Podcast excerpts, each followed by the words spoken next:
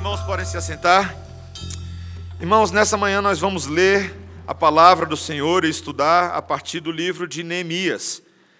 Nessa manhã, o capítulo 7. Neemias, capítulo 7. Se prepare para mais uma listinha de nomes. 73 versículos. Eu sabia que eu devia ter começado o culto às 9 horas nessa manhã. Não é tão grande assim, não. É grande, mas não é tanto. E essa lista, os irmãos perceberão que também é a mesma lista que apareceu ah, em Esdras, capítulo 2, ou pelo menos muito semelhante à lista que já estudamos em Esdras 2, mas o motivo dela aparecer nesse ponto do texto, ah, em Neemias, difere um pouco dos propósitos de Esdras. E peço a você que preste bastante atenção na leitura da palavra do Senhor, que assim diz, Neemias capítulo 7, versículo 1.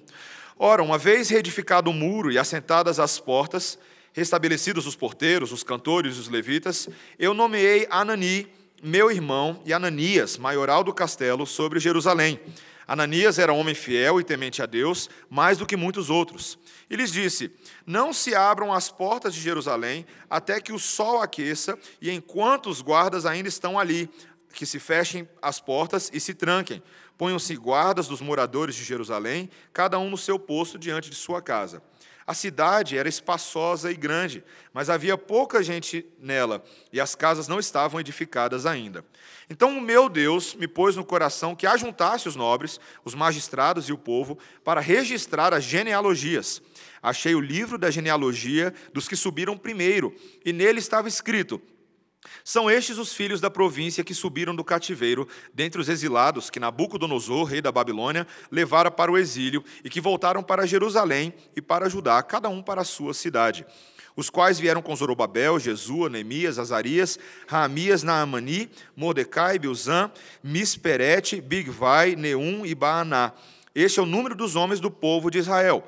Foram os filhos de Parós, 2.172 os filhos de Cefatias, 372, os filhos de Ará, 652, os filhos de Paate, Moabe, dos filhos de Jesu e de Joabe, 2.818, os filhos de Elão, 1.254, os filhos de Zatu, 845, os filhos de Zacai, 760, os filhos de Binuí, 648, os filhos de Bebai, 628, os filhos de Asgade, 2.322, os filhos de Adonicão, 660 67, os filhos de Bigvai, 2077 e 67, os filhos de Adim, 655, os filhos de Ater, da família de Ezequias, 98, os filhos de Azum, 328, os filhos de Bezai, 324, os filhos de Arife, 112, os filhos de Gibeão, 95, os filhos de Belém e de Netofa, 188, os filhos de Anatote,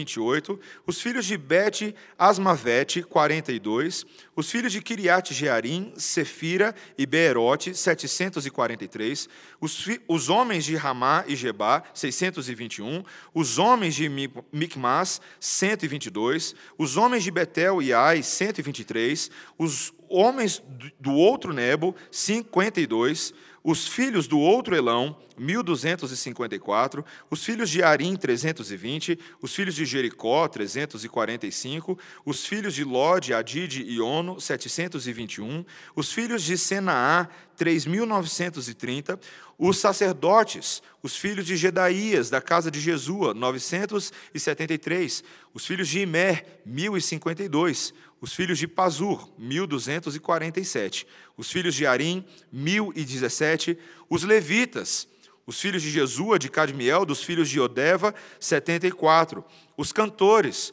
os filhos de Asaf, 148, os porteiros, os filhos de Salum, os filhos de Ater, os filhos de Talmon, os filhos de Acube, os filhos de Atita, os filhos de Sobai, 138, os servidores do templo, os filhos de Zia, os filhos de Azufa, os filhos de Tabaote, os filhos de Queros, os filhos de Sia, os filhos de Padom, os filhos de Lebana, os filhos de Agaba, os filhos de Salmai, os filhos de Anã, os filhos de Gidel, os filhos de Gaar, os filhos de Reaías, os filhos de Rezim, os filhos de Necoda, os filhos de Gazão, os filhos de Uzá, os filhos de Pazeia, os filhos de Bezai, os filhos de Meunim, os filhos de Nef, Nefuzezim, os filhos de Baquebuque, os filhos de Acufa, os filhos de Aru, os filhos de Baslite, os filhos de Meida, os filhos de Arsa, os filhos de Barcos, os filhos de Císera, os filhos de Tama, os filhos de Nesias, os filhos de Atifa, os filhos dos servos de Salomão, os filhos de Sotai, os filhos de Soferete, os filhos de Perida, os filhos de Jaala, os filhos de Darcom, os filhos de Gidel, os filhos de Cefatias, os filhos de Atil, os filhos de Poquerete Azebaim, os filhos de Amon, todos os servidores do templo e os filhos dos servos de Salomão, 392. Os seguintes subiram de Tel-Melá, Tel-Rasa, Querube, Adom e Mer. Porém, não puderam provar que as suas famílias e a sua linhagem eram de Israel. Os filhos de Delaías, os filhos de Tobias, os filhos de Necoda, 642. Dos sacerdotes, os filhos de Abaías, os filhos de Cós, os filhos de Basilai, o qual se casou com uma das filhas de Basilai, o Gileadita, e que foi chamado pelo nome dele. Estes procuraram seu registro nos livros genealógicos, porém o não acharam, pelo que foram tidos por imundos para o sacerdócio. O governador lhes disse que não comessem das coisas sagradas até que se levantasse um sacerdote com urim e tumim Toda essa congregação junta foi de 42.360, afora os seus servos e as suas servas, que foram 7.337, e tinha, tinham 245 cantores e cantoras. Os seus cavalos, 736, os seus mulos, 245, camelos, 435, jumentos, 6.720. Alguns dos cabeças das famílias contribuíram para a obra. O governador deu para o tesouro em ouro mil daricos, 50 bacias e 537 30 vestes sacerdotais. E alguns mais dos cabeças das famílias deram para o tesouro da obra em ouro, 20 mil daricos, e em prata, 2.200 arráteis. O que deu o restante do povo foi em ouro, 20 mil daricos, e 2 mil arráteis em prata, e 67 vestes sacerdotais os sacerdotes, os levitas, os porteiros, os cantores, alguns do povo, os servidores do templo e todo Israel habitavam nas suas cidades. Essa é a palavra do Senhor. Vamos orar. Senhor, nós te louvamos por este texto que nesta manhã, talvez de, de início, não nos pareça dizer algo muito prático para as nossas vidas, algo muito aplicável. Mas, Senhor, dá-nos olhos da fé e dá-nos os olhos que conseguem enxergar esse texto à luz da magnânima obra que o Senhor estava fazendo naqueles dias e que o Senhor está fazendo por nós exatamente neste momento e continuará fazendo por, pelo seu povo por toda a eternidade. Em nome de Jesus. Amém. Meus irmãos, ah, se eu perguntasse aos irmãos quem quer morar em Nova Jerusalém, você levantaria a sua mão? Sim ou não? Sim? Levanta a mão. Quer morar em Jerusalém? Olha, eu diria para você que a resposta mais sensata seria de qual Nova Jerusalém você está falando, pastor? E é óbvio que eu estou falando de Nova Jerusalém de Quixadá, no interior do Ceará. Aquela grande metrópole de 608 habitantes. Se você nunca foi a, a Nova Jerusalém de Quixadá, no Ceará, ou sequer sabia da existência desse local, eu lhe informo que o censo de 2010 foi bem preciso com essa pequena população. Ele mostra ali a, a, a, proporção entre a população masculina e feminina: 316 homens para 292 mulheres, os homens estão ganhando. Ele mostra ali a faixa etária da população, que é predominantemente adulta, entre 15 e 60 anos de idade, como que está indo o índice de envelhecimento da cidade, a quantidade de domicílios particulares, inclusive você pode alugar ali uma casa de Airbnb para passar uma temporada. E também quais são, gente, o censo de 2010 até diz quais são os melhores bairros para se encontrar um cônjuge ou uma namorada. Solteiros, eu já dou a dica para vocês que é no bairro da Pracinha Central, com 86,6% de chance. Corre para lá agora e resolve seu problema. Mas um dos grandes problemas para essa cidade, que não é assim tão pequena em termos de área geral, é justamente que a população dela é muito pequena para o tamanho da cidade. Eu vi ali uma reportagem sobre ah, uma estrada ah, que, que liga dois lugares importantes, mas corta basicamente por dentro dessa cidade. E a estrada está em péssimas condições, praticamente intransitável. E um dos motivos é porque não tem muita gente para reparar a pista naquele ponto, na própria cidade. Até um motorista local acabou passando por ali e caiu dentro de uma cratera. E ele ficou gritando lá de dentro para ver se alguém buscava ele e ninguém aparecia. Aí o primeiro que apareceu viu, e tem uma pessoa lá dentro. Aí gritou: Ô Maria, pega a corda e acorda o menino que a gente tem que pescar um peixe de lata. Foi o que foi dito lá. Não tem gente na cidade, é um deserto. Gente, cidades foram feitas para serem habitadas. Quando o modelo urbano que nós conhecemos nos nossos dias surgiu, o grande objetivo era fazer uma transição das pessoas para esses grandes centros comerciais, esses centros mais protegidos. Deus é um Deus que gosta de cidade. Ele é um que estabelece uma cidade celestial na qual o seu povo habitará eternamente na sua presença, mas essa cidade precisa de gente. Gente disposta não somente a habitá-la pela graça do Senhor, mas a viver e trabalhar e desenvolver a cultura dessa cidade como um povo comprometido como cidadãos celestiais, que é aquilo que o apóstolo Paulo diz lá em Filipenses capítulo 3. O Senhor, nesse texto, por incrível que pareça, nesse texto, ele nos convida a olhar para uma cultura celestial e a necessidade dessa população se espalhar e ocupar os espaços e ocupações desta cidade. Nesse texto de hoje, meus irmãos, tem três enormes verdades que eu e você precisamos aprender, não somente para Neemias, mas para todas as Escrituras e para as nossas vidas. De que a vigilância da cidade do Senhor tem que continuar, essa é a primeira coisa. A segunda coisa é que a ocupação tem que se espalhar. E em terceiro, que uma nova Jerusalém se habitará, se eu posso usar esse português meio diferente. A vigilância tem que continuar. Eu e vocês vimos na semana passada como que os inimigos do povo de Deus tramaram e tramaram e tramaram para derrubar Neemias, para a destruir a imagem dele e para minar a confiança do povo de Deus, mas a despeito de toda a oposição dos inimigos, Sambalate, Tobias, Gesem e seus minions, Neemias e os israelitas concluíram as obras de reconstrução dos muros de Jerusalém. Gente, isso é um feito magnânimo. Em 52 dias, aquele povo restaurou todas as muralhas, e não somente isso, mas começaram a restabelecer os serviços da vida civil, da vida religiosa, os porteiros, os levitas, os cantores. A identidade de Israel estava mais uma vez renascendo. E a partir do versículo 2, nós vemos que Neemias, então, decidiu nomear o seu irmão, chamado Anani, está vendo aí no versículo 2? E com ele também Ananias, que era o maioral do castelo, o comandante da fortaleza, para governar Jerusalém. Neemias sabia que a obra ainda não havia terminado por completo, era necessário que essa cidade tivesse condução. E esses homens foram escolhidos não pela sua vasta experiência política, nada disso, mas porque eram homens fiéis e cheios do temor de Deus. Esses são os principais traços ditos aí a partir do versículo 2. Gente, gente fiel, gente temente ao Senhor, são aquelas pessoas necessárias para priorizar as coisas de Deus e fazer as coisas certas, manter a lei, manter a ordem, manter a ética. Todas as vezes que nós estivermos em posição de selecionar líderes, quando formos olhar as características dos líderes, lembre-se de olhar o quanto esses homens têm sido ou não fiéis e quanto têm sido ou não tementes ao Senhor. Esse é um bom ponto de partida para a escolha de líderes em qualquer âmbito da nossa vida, especialmente na igreja do Senhor. São essas as características que sobrevivem ao teste do tempo.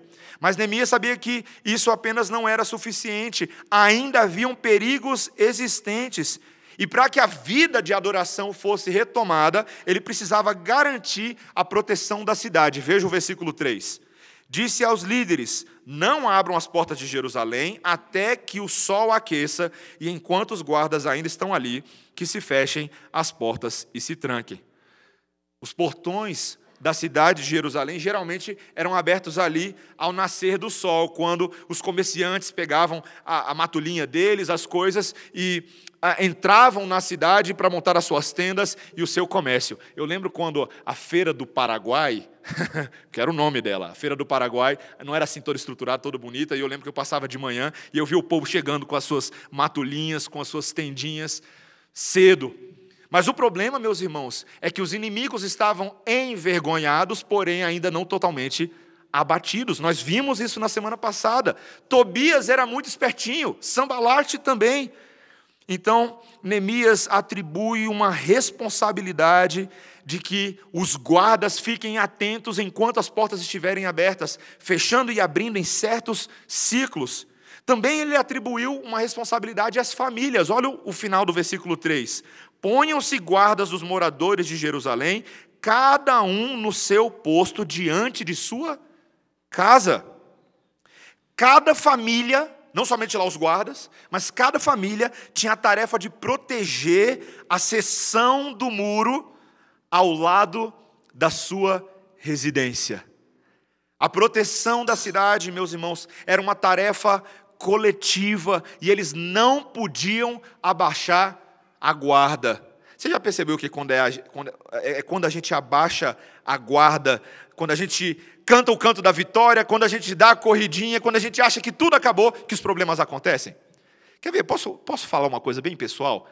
Vocês já perceberam como Satanás se aproveita daquele momento logo após você ter tido algum tipo de vitória na sua vida espiritual, e ele aproveita aquela brechinha logo após, quando você acha que agora você está tudo bem, que você é o mais crente de todos. Sabe o que, é que eu estou falando? Quando você conseguiu fazer uma semana de leitura bíblica ininterrupta. Quando você, pela primeira vez na sua vida, conseguiu fazer um dia de jejum e oração. Você lembra a primeira vez que você fez jejum e oração? Eu lembro a primeira vez que eu fiz, eu era estudante da UNB. Gente, eu me sentia assim um verdadeiro Lutero encarnado. Era uma coisa magnânima, eu achava que eu estava nas nuvens.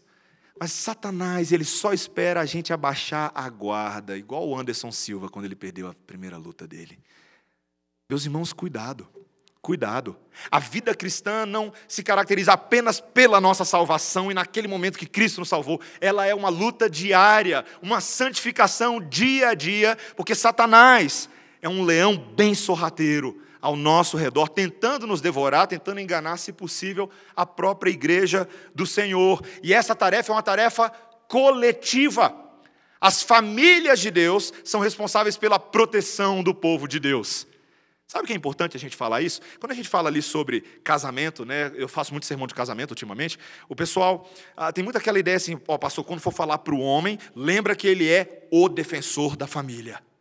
De fato, o homem é um defensor da família, mas ele não é o único. Todos os membros na família devem estar com os olhos bem abertos, bem atentos.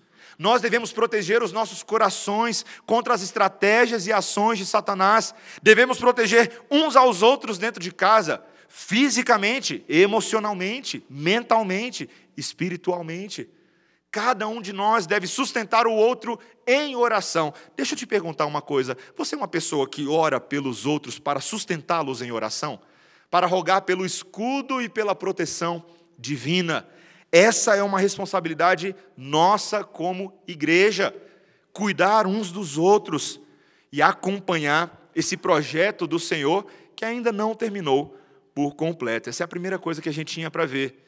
Toda a proteção é responsabilidade nossa. Mas em segundo lugar, meus irmãos, agora esse povo de Deus tem que se espalhar pela cidade de Deus, a partir do versículo 4. Veja comigo. A cidade era espaçosa e grande, mas havia pouca gente nela e as casas não estavam edificadas ainda. Então o meu Deus me pôs no coração que ajuntasse os nobres, os magistrados e o povo para registrar as genealogias achei o livro da genealogia dos que subiram primeiro e nele estava escrito. E aí vem uma bela genealogia. Neemias sabia que não bastava proteger a cidade, era necessário ocupar a cidade. Pensa só, aqueles muros bonitos, reconstruídos, todo mundo olhando, ah, que coisa bela, mas eles estão olhando lá de fora. Eles tinham que morar naqueles espaços, eles tinham que ocupar aquela área. E ele recorreu agora a uma medida que parece um tanto drástica, mas ele decidiu fazer uma transição de um grupo considerável de pessoas dos distritos mais rurais para agora a área urbana de Jerusalém. Foi Deus quem moveu o coração de Neemias, é o que ele diz aí, para juntar os nobres, os magistrados e o povo, e agora registrar as genealogias. Neemias teria uma ideia precisa agora de como estava distribuída a população de Israel em suas famílias, em seus clãs, em suas tribos, e que lugar cada um deles ocuparia nessa nova ocupação, inclusive os serviços que seriam prestados dentro da cidade. O motor da vida cotidiana urbana tinha que ser retomado. A convivência, os negócios, as atividades, o desenvolvimento e o crescimento das famílias e, sobretudo e sobre todas as coisas, as atividades religiosas. Meus irmãos, isso é tão interessante, a, a precisão que a Bíblia a, trata desses detalhes. Às vezes eu e você, eu sei muito bem como é que funciona a sua vida devocional, que você é um baita de um pecador igual a mim. A nossa tendência é olhar textos como esse e falar assim, ok, capítulo 8, não é? Ok, capítulo 8. Mas leve a sério por um segundo. Seja um demógrafo como Neemias nesse momento. Olhe para o seu povo. Você já teve a responsabilidade de ser chefe na sua repartição? De ser um líder de alguma área da igreja? Toda vez que alguém vira líder ou chefe, você tem que entender quem é o seu grupo. Quais são as características desse grupo? Como é que você vai trabalhar com esse grupo? E Neemias fez exatamente isso. Ele revisitou aquela primeira lista que havia sido produzida ainda lá nos dias de Esdras, quando estavam saindo da Babilônia. E veja, eu vou, eu, eu, vou ser misericordioso com os irmãos e comigo mesmo, e vou resumir alguns pedaços dessa lista. Mas no versículo 7, você tem aí a, o estabelecimento dos líderes. Temos aí principalmente homens como Zorobabel e Jesua, que foram tão importantes quando o, o primeiro grupo saiu da Babilônia. E não perca esse detalhe: são 12 líderes. 12 líderes. Esse número 12, nada de cabalístico, mas esse número 12 é sempre mantido na história de Israel como uma referência à continuidade entre o que está acontecendo aqui e agora e aquele povo de Israel lá atrás. As 12 tribos, guarda essa informação que eu volto nela daqui a pouco. Dos versículos 8 a 38, você tem aí o bloco dos israelitas comuns, os israelitas leigos. A primeira parte desse bloco são aqueles que são identificados pelo registro de família ou clã. Eu vi vocês rindo de mim enquanto eu estava lendo a lista. E a segunda parte é identificado pelos, pelas cidades de origem, pela família de origem, até o versículo 38. Nos versículos 39 a 42, você tem as famílias dos sacerdotes, depois as famílias do 43 ao 45 dos levitas, os cantores, os porteiros. Depois do 46 ao 56, os servidores do templo. E do 57 ao 60, os filhos dos servos de Salomão. Viu? 60 versículos em menos de um minuto. Você tem todas essas pessoas listadas aí. Talvez você pense assim, nossa, pastor, eu, eu não estou muito familiarizado com os detalhes dessa lista. Mas eu queria só dizer para você, apenas para fazer algumas observações, que essa lista aqui ela não é exatamente igual à primeira lista. E esse é um ponto de discussão entre os comentaristas. Neemias 7 não é exatamente igual a Esdras 2, e essa discrepância tem feito muitas pessoas questionar a historicidade da Bíblia, e inclusive afirmar que a Bíblia tem erros são textos como esses, queridos, que tem falado assim: isso aqui não tem como ser inspirado pelo Espírito Santo de Deus, como vocês afirmam. Tem erros aqui. Mas, meus irmãos, os próprios comentaristas dizem que essa discrepância tem muitos motivos para acontecer. Em primeiro lugar, porque a distância de anos entre essa lista, essas listas, é enorme.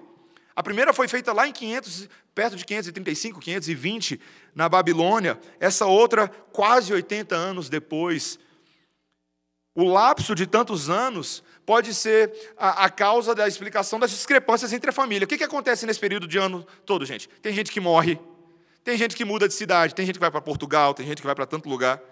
Não é o que acontece? Então, as listas mudam. Os chefes de família mudam aqui e ali. E além disso, você conhece a Bíblia tão bem quanto eu, você sabe que tem esse costume judaico de que uma pessoa tinha um nome aqui, mas ela tinha um outro nome em outro contexto. Quantas vezes isso acontece na, costura, na, na cultura judaica? Por exemplo, Arif, que aparece aí no versículo 24, é o mesmo que Jora, lá em Esdras 2,18. Tem aqui um também chamado Zia, no versículo 47. É o mesmo que Ciarra, lá em Esdras capítulo 2, versículo 44. Paulo, Saulo, Pedro, Cefas. Isso acontecia o tempo inteiro, gente. Isso era comum. Essa lista que o mais importante é verificar com precisão as pessoas com quem Deus se relaciona. Você precisa prestar atenção num detalhe maravilhoso nessa manhã. Esse texto que nós estamos lendo é a palavra de Deus. Esse é o registro de Deus sobre essas famílias. E o Deus criador dos céus e da terra se preocupa em dar nomes e números ao seu povo. Você já para pensar que Deus conhece os números e as pessoas precisas do seu povo? Sabe o seu nome? Sabe a quantidade de pessoas na sua casa? Sabe a sua vida de cabo a rabo? Deus conhece tudo. Ele se relaciona com seu povo não só na aliança dos muitos, mas também no relacionamento individual e familiar. Meus irmãos, essa é uma tremenda alegria, sabe por quê? Porque significa que todas as pessoas importam para Deus. Todas as pessoas. Neemias me gasta 73 versículos para trazer essa lista. E vai ter mais lista em Neemias, tá bom? Se prepara lá no capítulo 11, tem mais uma. Mas Neemias presta atenção a esses detalhes e ele está sendo inspirado pelo Espírito Santo de Deus para mostrar que todas as pessoas importam nos seus diferentes chamados, dons, nessa reconstrução da verdadeira adoração a Deus.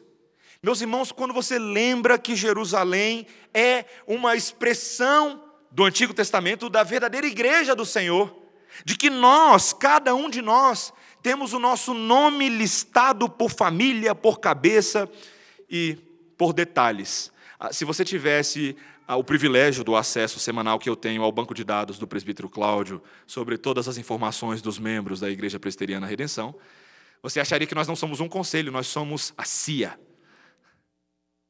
Nós temos tantas informações, e não são informações apenas para soltar aí as informações da vida da pessoa, não é nada disso, mas é para que nós conheçamos com quem nós estamos relacionando. Essa igreja está ficando grande, está chegando até o final do ano em seus 500 membros. 500 membros.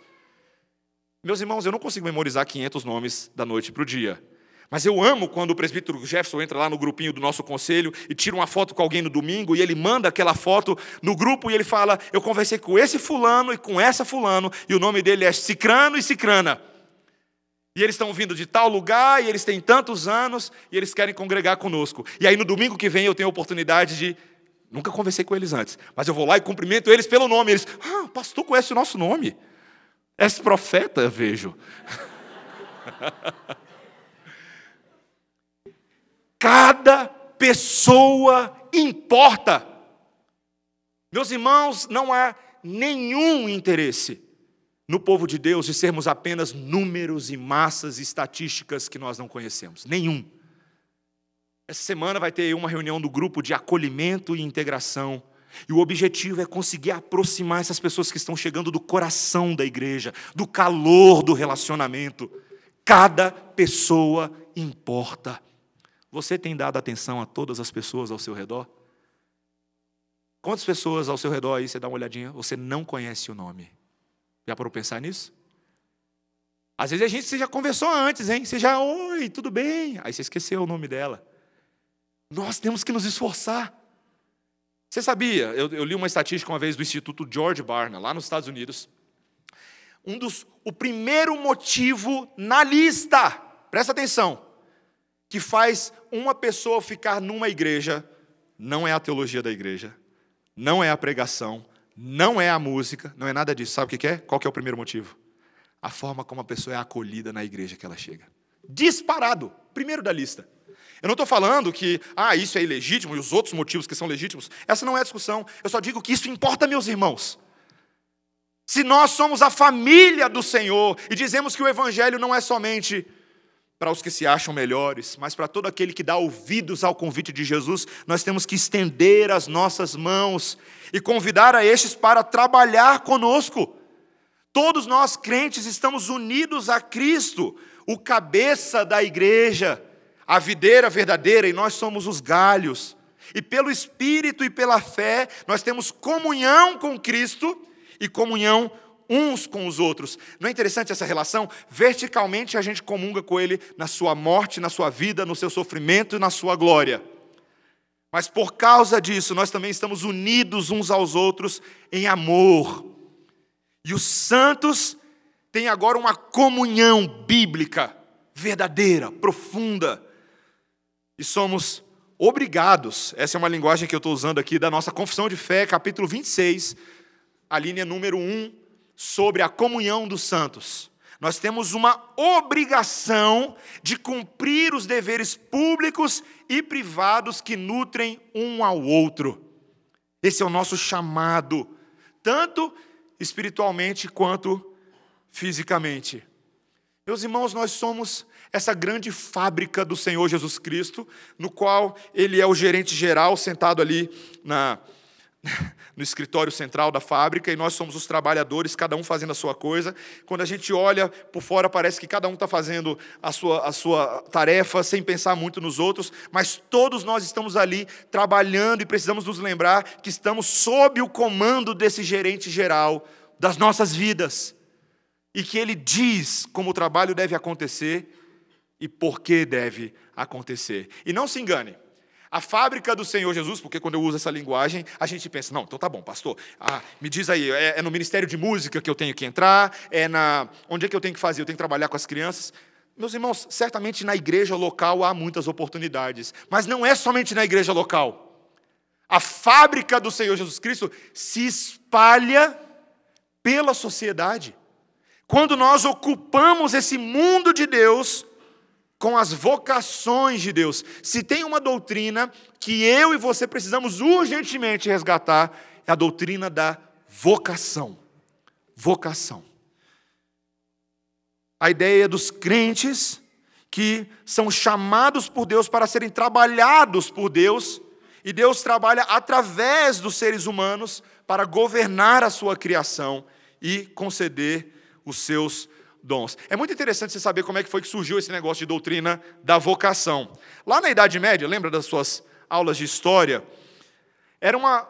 Pensa assim numa sociedade que era altamente estruturada, hierárquica, mas também muito estática. E haviam três classes principais. Se você usa, lembrar da linguagem, haviam três estamentos. Lembra dessa linguagem? Havia o clero. Quem era o clero? Aqueles que oram. Havia a nobreza, aqueles que lutam ou na prática aqueles que governam, e os plebeus, povão, aqueles que trabalham. O clero era aquele que tinha uma vocação. A vocação para a vida espiritual, eles se afastavam das coisas desse mundo e se dedicavam à oração, aos exercícios espirituais. Eles se separavam de tal forma que eles faziam votos de celibato, votos de pobreza, votos de obediência. Mas, meus irmãos, quando Lutero, e graças a Deus por Lutero, quando ele começou a estudar um pouco mais a palavra de Deus a fundo, ele viu que essa busca por mérito, esse, esse clero elevado, era uma rejeição do evangelho. Porque esses votos repudiavam e diminuíam outros reinos de vida que eram igualmente importantes, como a família, como o trabalho, como o governo, porque Deus estabeleceu todas essas coisas. Deus não estabeleceu somente a igreja. Ele insistiu que esses reinos são reinos cristãos. E está lá em 1 Coríntios 7,7, que eu e você estudamos. Paulo diz: ande cada um segundo o Senhor lhe tem distribuído, cada um conforme Deus o tem chamado. Lá ele estava falando sobre casamento, sobre solteiros, lembra? Mas esse princípio se aplica a tudo. Nosso chamado é para servir ao próximo com as vocações que possuímos. E aí essa doutrina ganhou um nome bem bonito. Um nome que eu adoro falar. Eu lembro quando eu aprendi essa doutrina, adorava falar desse nome. O sacerdócio de todos os crentes. A doutrina que acabou com os três estamentos medievais. Olha só, a vida de oração não é só para a classe sacerdotal. É? A vida de oração é para todo crente.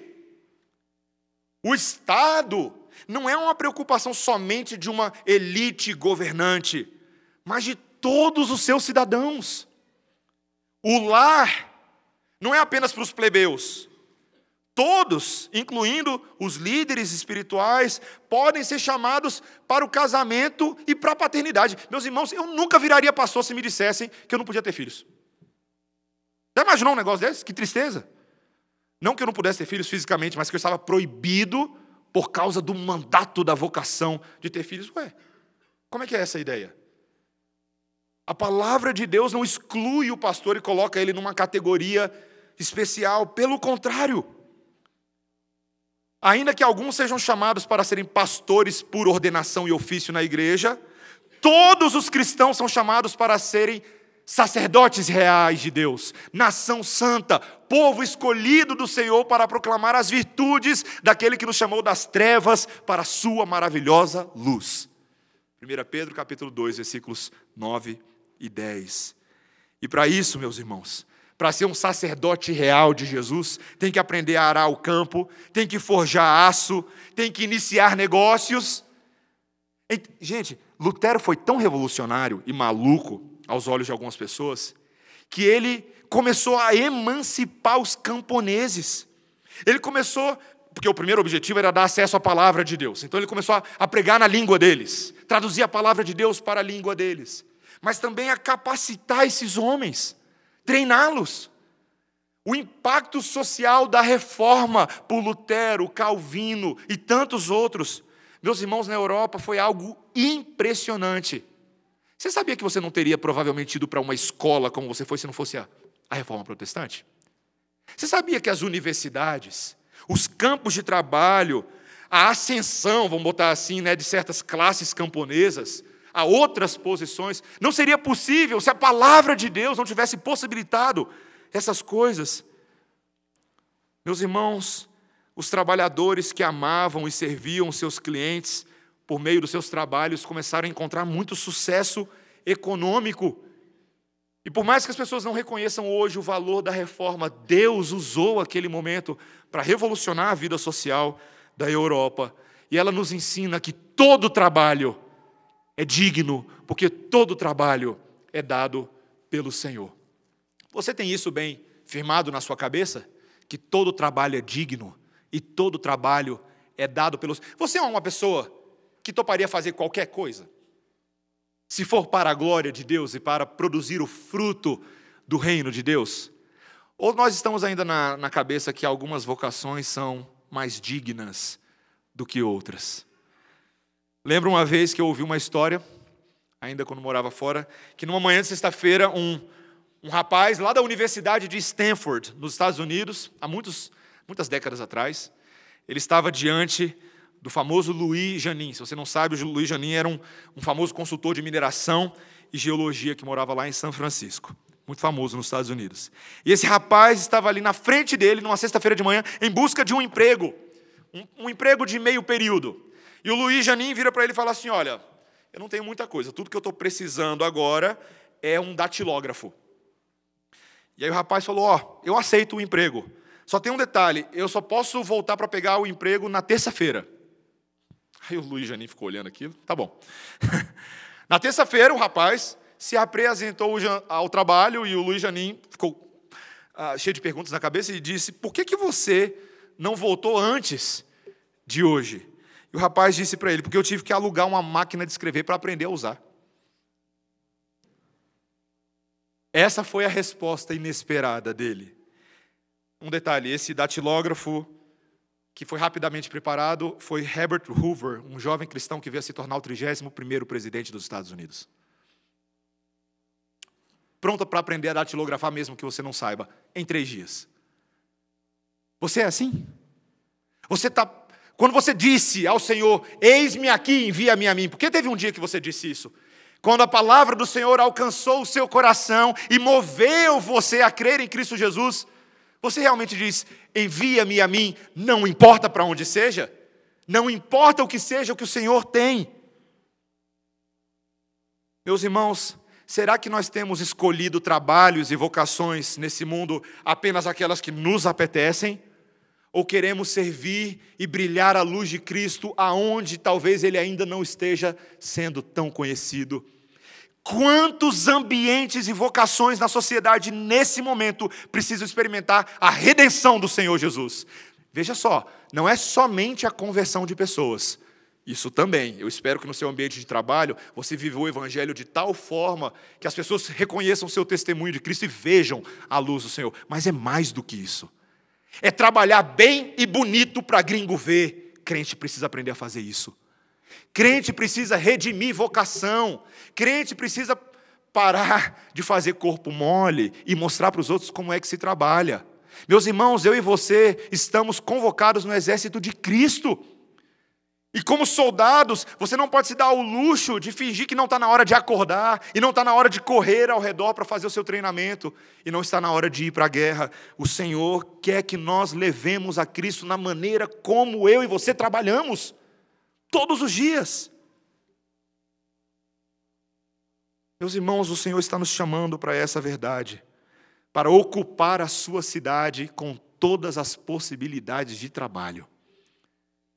A grande alegria que nós temos é que isso redundará para a eternidade, porque não somente nós vamos ocupar a sociedade, mas uma nova Jerusalém está se formando e sendo habitada. Esse é o meu último ponto. Você vai perceber aí, também não vou entrar em todos os detalhes, que a partir do versículo 61 em diante, começa a surgir um grupo de pessoas que não conseguia provar que eles faziam parte da descendência de Abraão. Novamente, quando eu e você lemos essa informação num primeiro momento, não parece grande coisa, até que nós lembramos que para um judeu, se você não provasse que você era descendente de Abraão, consequentemente você não era parte do povo de Deus. Você precisava provar a sua linhagem tribal, as suas raízes. Isso seria sinônimo de ficar anônimo. E a última coisa que um israelita poderia desejar seria isso. A importância do registro familiar era tremenda, meus irmãos. Resolveria a, a provável reivindicação de bens imóveis no momento certo. E para garantir que ele realmente teria todos os privilégios de ser um cidadão do povo de Israel. Veja que, por exemplo, nos versículos 64 e 65, ah, ele diz que uma pessoa não poderia ser um sacerdote caso ela não, não estivesse comprovadamente registrada no livro de membresia da linhagem de Israel. O texto até diz que eles deveriam aguardar pelo Urim e pelo Tumim, esses elementos do povo de Deus que revelariam se de fato. Ah, bom, era o Google daquela época, só para facilitar. O Urim e o Tumim. Mas, meus irmãos, é impressionante. Por que, que eu e você precisamos dar toda atenção a essa genealogia? Porque, meus irmãos, a palavra de Deus o tempo inteiro, e se você olha para minha mão, tá? A palavra de Deus, ela vem vindo e de repente, pum, ela mete uma genealogia no meio. E aí ela segue mais um pouquinho, ela, pum, mete uma genealogia. E ela vai mais um pouquinho, pum, e mete uma genealogia. Aí quando você está cansado de genealogia, porque você acha que é só uma coisa do Antigo Testamento, aí você começa o Novo Testamento, pum, genealogia. Aí você vai mais um pouquinho, Lucas, pum, genealogia. Meus irmãos, para que serve genealogia?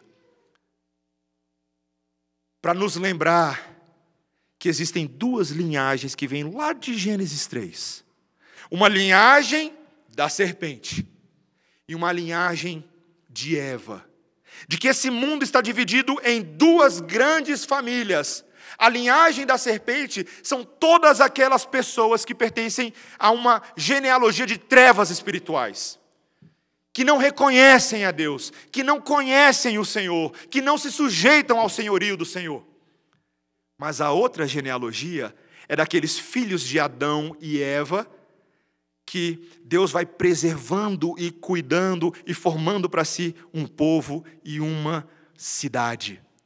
Meus irmãos, posso dar uma dica de estudo bíblico para você? Vai estudar teologia bíblica das cidades.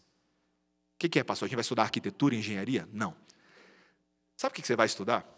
Você vai estudar que, por exemplo, quando Caim se afastou de Deus e pecou contra o Senhor, matando o seu próprio irmão, e passou a andar errante, pouco tempo depois, Caim se viu ali numa cidade, onde as culturas começaram a ser desenvolvidas, os artesãos, os que trabalhavam o cobre, as pessoas começam a se ajuntar em cidades, e logo no capítulo 5 de, de, Gênesis você começa uma genealogia de famílias e tribos que vão se organizando, pessoas que vão se organizando, pais e filhos.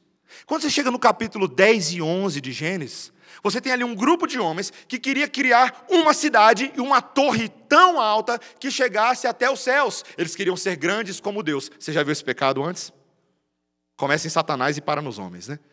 Deus vem do céu e bagunça o coreto daqueles homens. Ele vai lá e confunde as línguas deles. E essas culturas que estavam se formando, agora elas têm novas línguas. As pessoas falam em línguas diferentes, em vários idiomas. Isso é no capítulo 11. Mas quando você vai para o capítulo 12, surge um homem chamado Terá, que tinha um filho chamado Abraão. Abraão era nômade, era um, era um pagão, um adorador de falsos deuses, mas Deus se revela a ele de, e diz: De ti farei uma grande nação, em ti serão benditas todas as famílias da terra. Eu farei o teu nome grande, abençoarei os que te abençoarem e amaldiçoarei os que te amaldiçoarem. Em oposição àquela cidade que os homens estavam criando para chegar no céu, Deus começa a construir uma cidade a partir de Abraão, e ele se torna o pai dessa cidade. Pai Abraão tem muitos filhos, muitos filhos ele tem. Você já onde é que a música vai, né? Spoiler. E aí você começa a ver essa nação de israelitas que multiplica que nem coelho ali no Egito, mais de milhão morando na terra de Gozen, sob o cuidado de um faraó bom, mas de repente vem um faraó mau que quer transformar todo mundo em escravo de uma hora para outra, e ele institui um aborto governamental. Vamos acabar com essa bagunça, essa cidadezinha de israelita que não é para bagunça aqui não. Mas Deus que havia levantado Abraão, ele levanta também Moisés. E Moisés é o libertador dessa cidade que agora não tem mais um local de habitação, porque eles eram escravos, eles têm que sair voado. Mas a cidade se mantém porque Deus continua cuidando deles através do mar, com maná caindo do céu, com codornizes, com água saindo da rocha. A cidade ambulante no deserto. E Deus, o seu Deus, institui a sua presença por meio de um tabernáculo. Deus acompanha essa cidade por onde quer que ela vai. Esses peregrinos, esses nômades, estão de olho na cidade de Deus, como Abraão, que pela fé saiu da sua terra de Ur dos Caldeus e botou os olhos nessa cidade cujo arquiteto era o próprio Deus. E eles vão caminhando, eu vou para Canaã. E eles seguem, meus irmãos. E eles vão seguindo por todo o Antigo Testamento e eles vão avançando.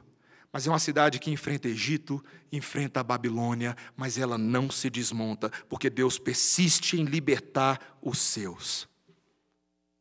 Meus irmãos, a gente vai olhando para essa cidade e a gente percebe que os problemas não são só fora, são dentro dela, porque nem todo israelita que estava dentro dela era verdadeiro israelita. Muitos deles tinham nome e cheiro e família de israelita, mas no seu coração eram incrédulos adoravam outros deuses e não aceitavam o jugo do verdadeiro Deus. Estavam numa cidade, mas não na verdadeira cidade, porque no meio dessa cidade você tem a linhagem de Eva, mas também tem a linhagem da serpente. Você entende onde eu quero chegar?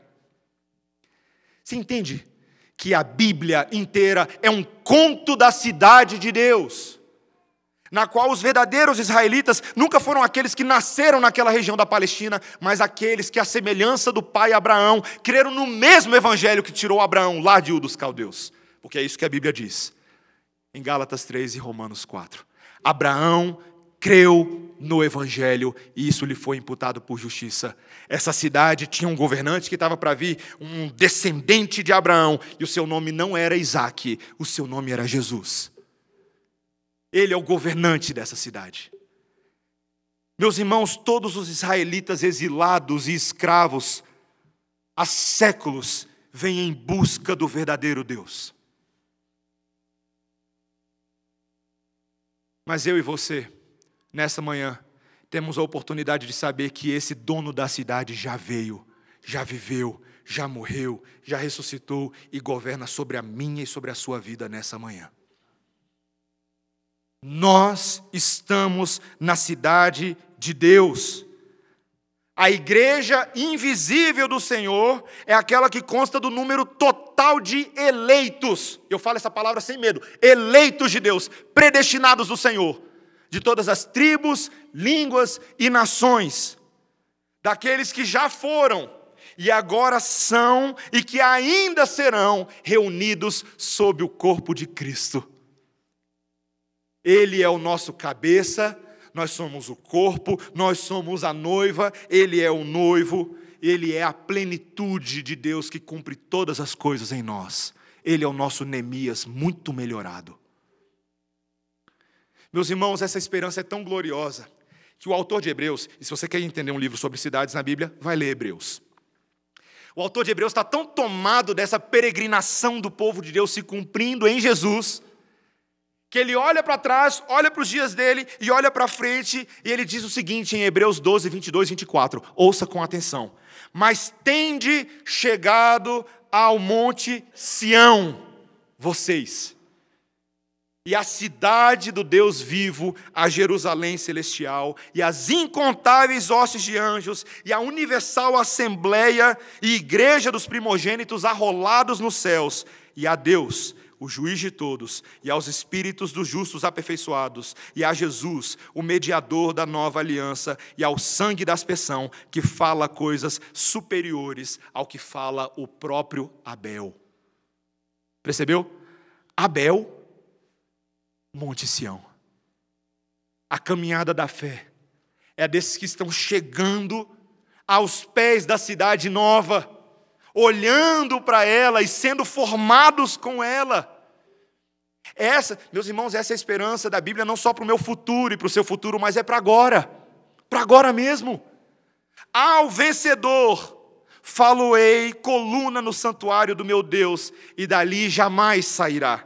E gravarei também sobre ele o nome do meu Deus, o nome da cidade do meu Deus, a nova Jerusalém que desce do céu, vinda da parte do meu Deus, e o meu novo nome.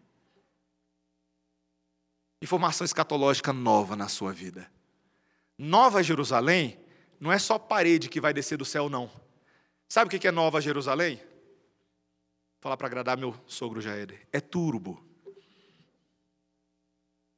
Somos nós, a cidade do Senhor sendo formada.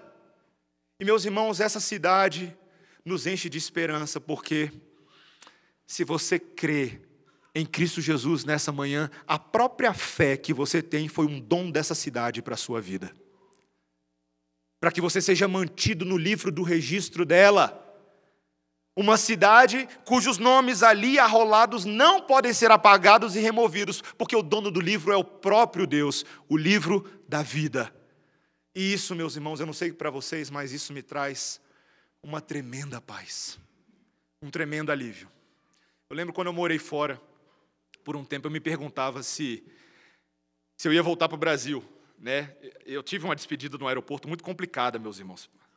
Ah, Complicada porque assim, foram emoções que eu nunca tinha passado antes. Eu nunca tinha visto o meu pai, quando eu, em 2010, quando eu mudei, eu nunca tinha visto o meu pai desabar da forma como ele desabou. E minha mãe, mas principalmente meu pai. Meu pai foi, foi o bebezinho da vez.